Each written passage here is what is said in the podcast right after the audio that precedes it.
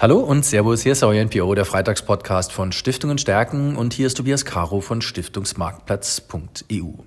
Ja, für die heutige Folge Freitagspodcast habe ich mir einen Gast eingeladen, der auch schon als Referent bei unserem virtuellen Tag fürs Stiftungsvermögen mit dabei war und mit dem wir gerade auf fondfibel.de schon das ein oder andere inhaltliche rund um die Voranlage von Stiftungen bearbeitet haben. Ich begrüße bei mir im Freitagspodcast Klaus Stüllenberg von der Stüllenberg Stiftung. Ich freue mich sehr, dass Sie sich wieder Zeit genommen haben heute für das Gespräch. Wir wollen mal ein bisschen sprechen über Zukunftsthemen im Stiftungsvermögen. Ich finde, dass äh, Zukunft im Stiftungsvermögen häufig ein bisschen zu kurz kommt. Was ich in vielen Stiftungsportfolien sehe, was ich auch höre auf Stiftungstagen, ist so eine gewisse Technologieskepsis. Also, dass Technologieaktien im Stiftungsfonds drin sind, bis auf die großen fünf, sehe ich da relativ wenig. Deswegen an der Stelle die Frage, ähm, diese Zukunftsthemen, Technologie, wir sprechen viel darüber, dass sich die Welt verändern wird.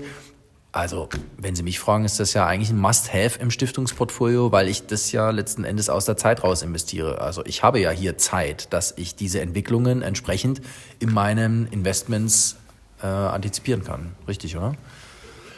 Ja, äh, könnte man so denken. Ähm, ich fange mal mit einem Narrativ an. Das finde ich ganz spannend. Der NASDAQ 100 Technologieindex, USA, äh, reflektiere ja nur die großen fünf. Und wenn es da funktioniert, dann geht der Nasdaq nach oben. Wenn es nicht funktioniert, geht er nach unten. Ja, schönes Narrativ. Äh, nur leider nicht zutreffend. Äh, man mag sich mal die kleine Mühe machen, äh, einen Index zu suchen und sich anzusehen, der da heißt Nasdaq 100 Equal Weight. Das heißt, alle im Nasdaq 100 befindlichen äh, Unternehmen sind jetzt gleichgewichtet. Nicht mehr, so wie im tatsächlichen Nasdaq 100, die großen fünf sind übergewichtet. Und das Spannende ist, was dabei rauskommt, so großartig unterschiedlich ist diese Entwicklung gar nicht. Das heißt, dieses Narrativ ist äh, nach meiner festen Überzeugung widerlegt. Also es stimmt einfach nicht. Aber hört sich gut an, weil es ist immer ein tolles Argument, kauft bloß keine ähm, ETFs, äh, weil dann könnt ihr auch gleich die fünf Aktien kaufen, also im Falle von Nasdaq. Also, das zum einen Punkt. Der andere Punkt ist, es wird immer gesagt, die Technologieaktien sind völlig überbewertet. KGV, jenseits von Gut und Böse. Und einige von denen haben noch nicht mal Geld verdient. Ausschüttungsquoten, ganz gering. Investitionen in die Zukunft. Naja, was denn sonst? Wenn wir über Technologie sprechen, dann sprechen wir doch nicht mehr darüber, ob irgendein Automobilunternehmen eine neue Kupplung erfindet, sondern wir sprechen über die Zukunftstechnologien, die unser Leben in den nächsten 20 Jahren bestimmen werden. Ja, da ist einiges in der Pipeline, was noch kein Geld bringt. Das nennt man gemeinhin Forschung und Entwicklung. Da ist auch schon einiges, bei dem einen mehr, bei dem anderen weniger, ähm, auf dem Markt und verdient schon Geld. Aber in was will ich denn investieren, wenn ich über Technologie nachdenke? Ähm, ich, ich kann doch nur in Zukunft investieren. Das heißt nicht, dass ich mein ganzes Stiftungsvermögen in zukunftsorientierte Technologien stecken will. Aber der andere Aspekt ist doch, jeder sagt, Hätten wir das gewusst, dann hätten wir da investiert. In äh, Apple, als die am Boden waren, äh, in Google, als äh, die gerade mal am Markt waren, in dieser Technologieblase, die wir ja nun hinter uns gebracht haben. Die kann man nicht machen, kann man nicht machen, kann man nicht machen. Ja, äh, mag richtig gewesen sein. Und am Ende des Tages werden auch nicht die 100, die heute gelistet sind, beispielsweise im Nasdaq 100, erfolgreich sein. Aber ich bleibe dabei, Wer sich aus der Technik raushält, hat die Zukunft verpennt. Und Technik ist nicht nur Straßenverkehr, Digitalisierung, äh, es ist auch Medizintechnik, äh, es ist Solartechnik, es ist alles das, was mit Technik zu tun hat, im Verein mit Digitalisierung und kommender KI. Und wenn wir uns jetzt damit beschäftigen, dass Stiftungsvermögen ein dienendes Vermögen ist, dass es zukunftsfest gemacht werden muss, dann muss es am Ende des Tages ja auch in dieser Zukunft investiert sein. Also ist es eigentlich, ich will nicht sagen ein Fehler, aber es ist zumindest ein Versäumnis, wenn man Technologieaktien, amerikanische, europäische, asiatische, meidet und die eben nicht investiert, beziehungsweise dort keinen Akzent im Stiftungsvermögen setzt. Das ist irgendwo ein Versäumnis. Ja, ich bin der festen Überzeugung, Versäumnis, äh, was den Erfolg der Stiftung auch beeinträchtigt. Und man muss ja nicht äh, unbedingt in, in diese ETF-Lösung gehen, die ich gerade nur als Beispiel angeführt habe. Man kann ja sagen, ähm, ich glaube, im Bereich Technologie sind besonders die Bereiche Automatisierung und sagen wir Cyber Security relevant. Kann ja sein. Nur als Beispiele ähm, dann kann ich doch in gemanagte Produkte gehen mhm. und sagen, hey, die haben so viel Erfahrung, ähm, dass sie schon die richtigen Unternehmen aussuchen werden. Ähm, und wenn ich breiter aufgestellt sein will, dann kann ich immer noch einen gemanagten Fonds nehmen, weil wir haben innerhalb der gemanagten Fonds eine solche Bandbreite von Technologie, eher eng oder eher ganz weit gefasst, dass ich sage, besser kann ich das eigentlich gar nicht haben. Und wenn ich den Nasdaq nehme, bin ich auf den Nasdaq angewiesen. Nehme ich aber ein solches gemanagtes Produkt, dann habe ich immer noch die Chance, dass der Fondsmanager schlauer ist als der Index. Nicht, dass er ihn outperformt, aber dass er einen ruhigeren Verlauf hinbringt. Klar, sind diese Unternehmen auch schwankungsanfälliger. Ja, in einem gemanagten Fonds vielleicht nicht ganz so. Ähm, aber die Schwankung muss mich ja eigentlich nicht interessieren. Genau. Die Schwankung muss überhaupt niemanden interessieren, wenn ich über Investments in die Zukunft gerichtet nachdenke, weil Sie haben das richtig gesagt, die Stiftung ist nicht nur auf Zukunft, sondern auf Ewigkeit eingerichtet. Ja, was soll's, wenn denn Technologieaktien um 30 Prozent nach unten gehen? Ja, die werden auch wieder nach oben gehen. Aber es kommt doch nicht auf die Betrachtung ähm, von einem Jahr, von drei Jahren an. Es kommt doch auf die Betrachtung der Stiftung an. Und ich bin weit entfernt davon, auch nur im, im Ansatz anzunehmen, dass Technologie nicht zukunftsfähig wäre, als ein Teil des Stiftungsinvestments. Aber wenn wir uns jetzt in Europa die Diskussion anschauen, welche, welche Themen, welcher Themenkomplex wird künftig auch das Investieren bestimmt, dann kommt man eigentlich an dem Thema ESG nicht vorbei. Jetzt sehen wir durch die geostrategischen Verschiebungen, dass unter Umständen die Diskussion hier und dazu sehr verkopft war. Ich nehme jetzt mal ganz bewusst das Wort in den Mund, ähm, dass wir hier alle möglichen Aspekte uns hinsichtlich nachhaltiger Entwicklung schon durchexerziert haben, dass wir das jetzt in eine Taxonomie gepresst haben, dass er plötzlich manches davon obsolet ist. Und zwar praktisch von gestern auf heute. Ist ESG so ein, so ein, so ein, so ein, so ein Rahmengerüst, wo, wo eine Stiftung natürlich sind sie sagen wir mal, verpflichtet, fast schon nachhaltig anzulegen. Aber ist das das richtige Rahmengerüst oder ist das tatsächlich diese, um dieses Verkopfte zu viel? Ob es zu viel ist oder zu wenig, kann ich nicht beurteilen. Das ist ein Trend, der seit zehn Jahren äh, offenbar intakt ist und nach meiner festen Überzeugung äh, zu Unrecht intakt ist. Wenn ich mir die einzelnen Kriterien angucke, E für Environment, Social und Governance, dann sind das Themen, die jeder vernünftige Fondsmanager oder jeder vernünftige Investor schon vorher berücksichtigt hat. Ein gutes Unternehmen ist ein solches, was die Ressourcen nicht verschwendet.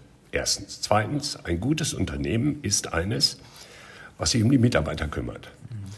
Drittens, ein gutes Unternehmen ist, was toll geführt ist, was schlau geführt ist, was zukunftsfähig geführt ist. Ähm, darum sagt der eine oder andere auch, ich nehme gerne mittelständische Unternehmen, ist Geschmackssache. Auch große Unternehmen äh, können sehr gut geführt sein. Insofern sage ich nicht, ESG ist nicht relevant, sondern ich sage, jedes einzelne Kriterium aus diesem Trio ist außerordentlich relevant, aber mit Verlaub gesagt nichts Neues. Was wir uns neu ausgedacht haben, ist eine deterministische Beschreibung von, was ist Environment. Äh, Atomkraft bis vor vier Wochen. Absolut rote Liste.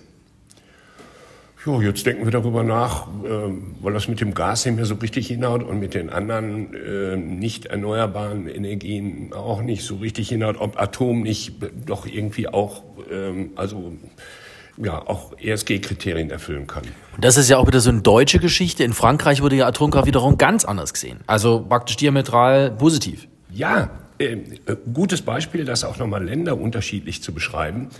Ähm, für mich ist das so eine Geschichte, ich, ich biege sie mir zurecht, wie ich sie gerne hätte. Und zwar im Wesentlichen politisch betrieben und, wie Sie gerade, finde ich, richtig bemerken, ähm, politisch auch länderspezifisch durchaus unterschiedlich getrieben. Aber es war doch schon vorher so. mit Verlaub. Durfte ich eine Thyssen haben? Ja, die machen ja nur Stahl. Na, die machen noch was anderes. Ja, das sind ja Tochterunternehmen. Ach so, dann darf ich eine Thyssen haben. Prima. Darf ich Volkswagen investieren? Ja, wieso denn nicht? Naja, also Environment, also noch mehr bescheißen konnte eigentlich kaum jemand. Darf ich die dann haben oder nicht? Ist das ESG-konform oder nicht? Und dann reden wir uns immer toll schlau. Das dürfen wir noch, das dürfen wir noch.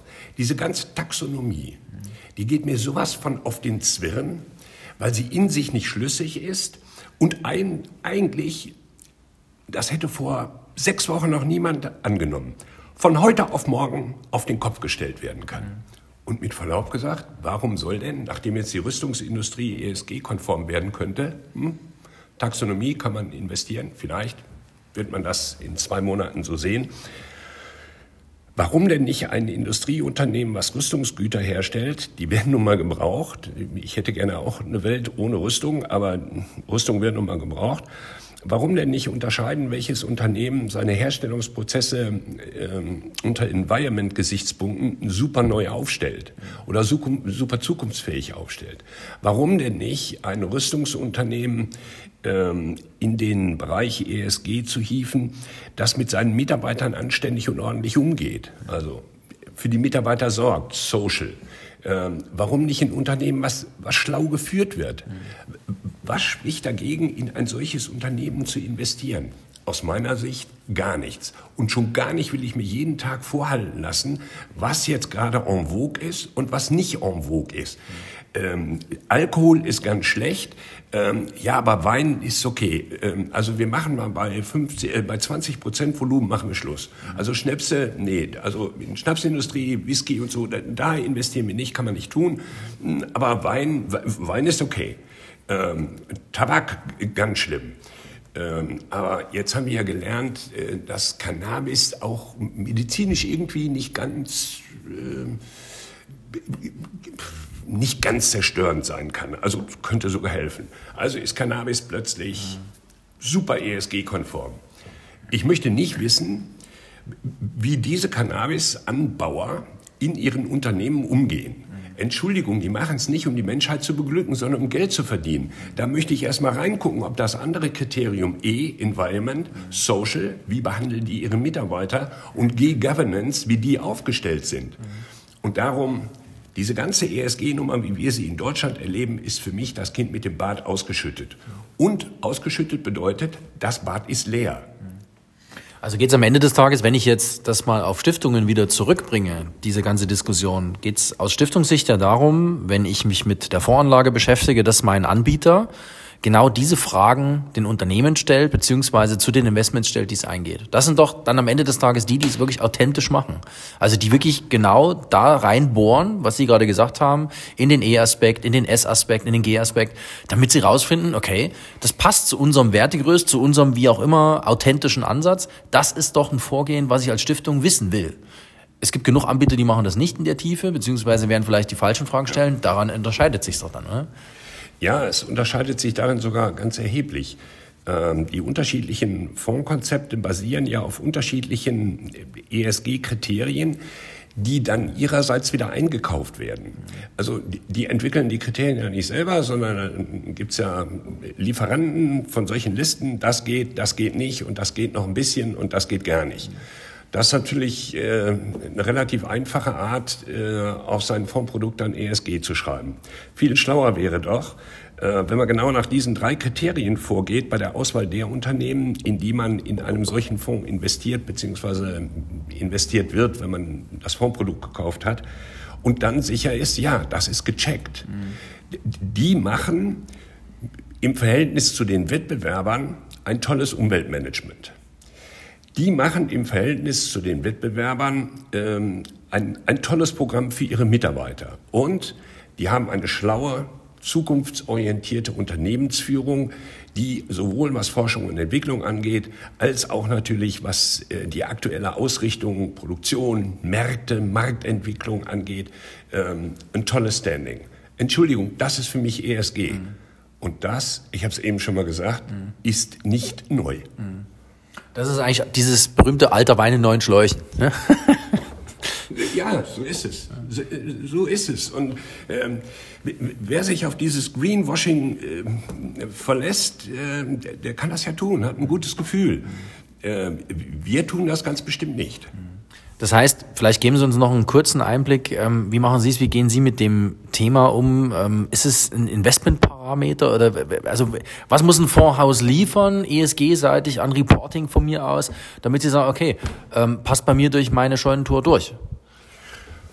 Also ziemlich einfache Geschichte. Wir wollen die Key Assets verstehen, die in einem Fonds sind und warum sie da drin sind und wollen wissen, wer hat die unterschiedlichen Kriterien, die für die Auswahl wichtig waren, außer E, S, G, gibt es ja noch andere Kriterien von mir aus, Kursgewinnverhältnis, Ausschüttungspolitik oder welche Kriterien auch immer für dieses Fondshaus oder für dieses Fondsprodukt wichtig sein mögen. Wer hat diese drei Kriterien E, S, G überprüft und wenn ja, mit welchem Ergebnis? Mhm. Ich möchte nicht mit dem letzten Dreckstall oder in den letzten Dreckstall investiert sein, der mit der Umwelt umgeht, ähm, ja, ich will jetzt keinen Vergleich nennen, aber sei es drum. Ähm, aber eine tolle Zukunftsperspektive hat. Nein, das möchte ich nicht, weil ich bin ziemlich sicher, dass diese Firma nicht so erfolgreich sein wird wie eine, die auf diese drei Kriterien neben anderen auch achtet. Und darauf legen wir schon Wert, dass wir wissen, wer hat diese Key Assets in einem Fonds geprüft und mit welchem Ergebnis. Mhm. Das heißt, es ist dann tatsächlich so, dass man letzten Endes rauskriegen will, ähm, macht der Fondsanbieter das authentisch? Also macht das, weil das, ähm, weil das will oder weil das muss? Das ist immer so meine Unterscheidung. Die, die es müssen, die machen es meistens nicht authentisch, lassen sich was zuliefern, sondern das passt schon irgendwie. Aber die, die es wollen, die es tatsächlich nachschauen, auch die in die einzelnen Unternehmen reinschauen, das sind die, die es wollen. Und das sind dann auch die Fonds, die für Stiftungen wahrscheinlich künftig die geeigneteren sind. Ja, ohne Zweifel. Und ähm, so, eine, so eine Kernfrage, äh, wann haben Sie zuletzt mit dem Manager des Unternehmens gesprochen, in das Sie ja. investieren in Ihrem Fonds? Ähm, und ich kann Ihnen nur sagen, da trennt sich die Spreu vom Weizen. Mhm.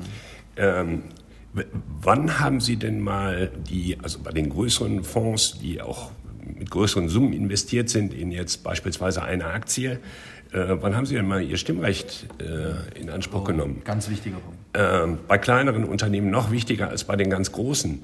Äh, sind Sie so investiert, dass Sie da überhaupt Gehör finden können? Und wenn diese Fragen vernünftig beantwortet werden, nachvollziehbar beantwortet werden, glaubhaft beantwortet werden, dann sage ich ja, diese Fondsgesellschaft passt zu mir und wahrscheinlich wird sie eine bessere Entwicklung haben als diejenigen Gesellschaften, die in Unternehmen investieren, die ich sag mal, ein besonders niedriges äh, KGV haben. Ja, das ist toll. Da erwarte ich, dass sie in Zukunft richtig durch die Decke gehen. Ja, und warum sollte ich das erwarten? Äh, warum sollte ich das erwarten? Wo sind die Kriterien? Und genau bei diesen Kriterien, da starten wir und das sind für uns die Kriterien auch ESG.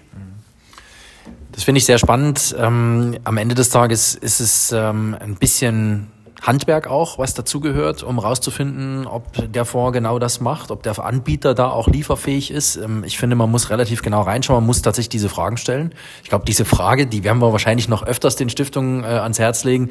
Ähm, wann haben Sie das letzte Mal mit Ihren Unternehmen gesprochen, die Sie im Portfolio haben? Ich glaube, das ist wirklich eine Frage, die ist sehr einfach, ja. aber die ist auch schnell entblößend. Ja. ja also ja. ich glaube, da wird man relativ schnell rausfinden, aha, die meinen das ernst. Ähm, ich sage vielen Dank, dass Sie sich Zeit genommen haben für den Freitagspodcast heute, lieber Klaus Stüllenberg von der Stüllenberg Stiftung? Sehr gerne und äh, vielleicht noch so ein Hinweis an die verehrte Zuhörerschaft.